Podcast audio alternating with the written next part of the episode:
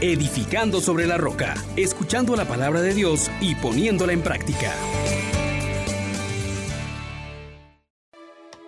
Paz y alegría, mis queridos hermanos, mi querida hermana, en este día en que continuamos nuestro camino en Adviento, se nos incrementa la esperanza con las promesas del reinado de nuestro Dios. Porque Él va a venir a disponer un festín para todos y enjugará las lágrimas de todo rostro. eso, que venga, que nos llene, que nos transforme. Pidámosle al Espíritu Santo que sea Él quien nos dirija. Oh gran poder de Dios, enciéndenos en tu fuego el amor. Oh Espíritu, que viene de lo alto, llénanos de Dios. Oh Espíritu, óleo santo, úngenos en el amor. Leemos al profeta Isaías capítulo 25 versículos del 6 al 10.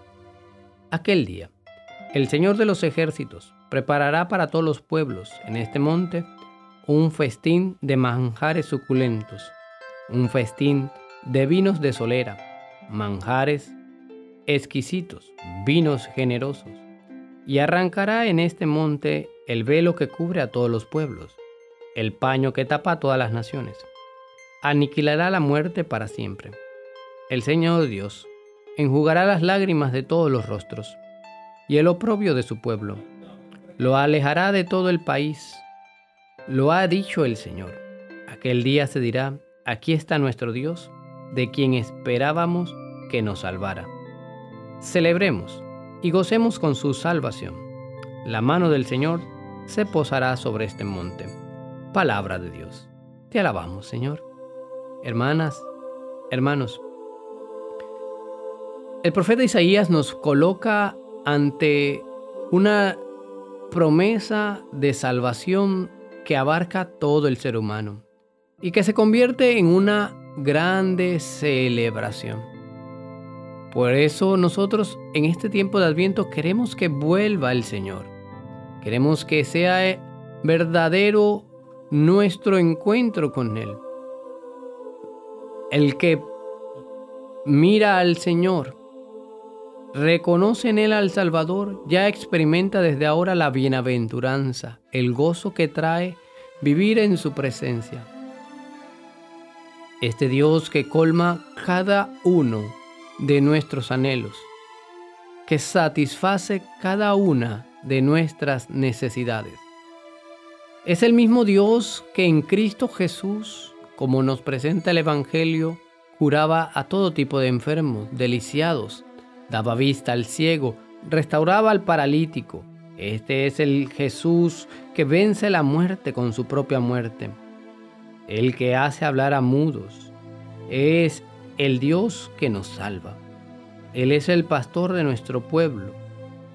Él es el que nos da a comer su propio cuerpo, sangre, alma y divinidad, que nos invita a descubrirlo ya presente como triunfador en nuestras vidas, como anhelantes que buscan ese encuentro, como amantes que procuran la celebración de la compañía del amado Hermanos, hermanas, no perdamos el tiempo. No perdamos el tiempo ante aquello que el mundo nos ofrece, que no nos satisface, que no nos colma de dicha. Procuremos que en nuestro corazón se acreciente el deseo de que venga el Señor.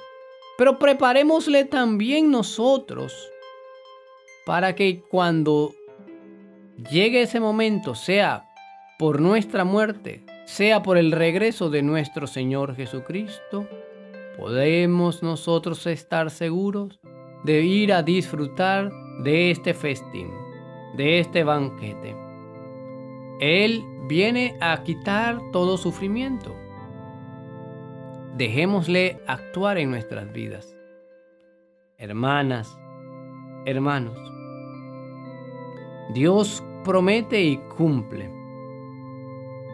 Este es el que esperamos Ese es el día del Señor de los ejércitos, del que tiene verdadero poder para cambiar todo el mar de sufrimiento en un mar de cristal transparente, ya lejos de toda oscuridad.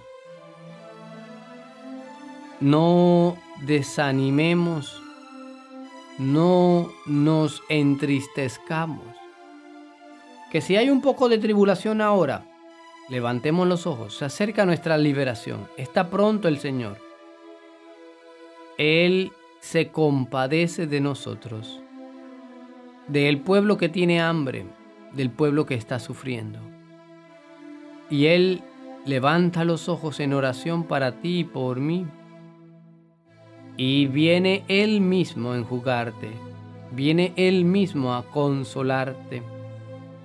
Él mismo viene a gritar el oprobio. He aquí a nuestro Dios de quien esperábamos que nos salve. Él nos salva, hermano. Vivamos ya con esa actitud de celebración, de gozo, por la salvación que Él nos ofrece. Y si hemos de celebrar y hemos de gozar, es porque hemos hecho también nuestra parte para no quedarnos fuera del banquete. Le hemos reconocido como Señor le hemos aceptado como pastor, nos hemos acercado en confianza a Él y hemos transformado nuestra vida de tinieblas en luz, dejándonos iluminar con su luz y acogiendo su gracia para abandonar el pecado. Que el Todopoderoso los bendiga, los colme de gracia y haga que ustedes también caminen en santidad y justicia en este día.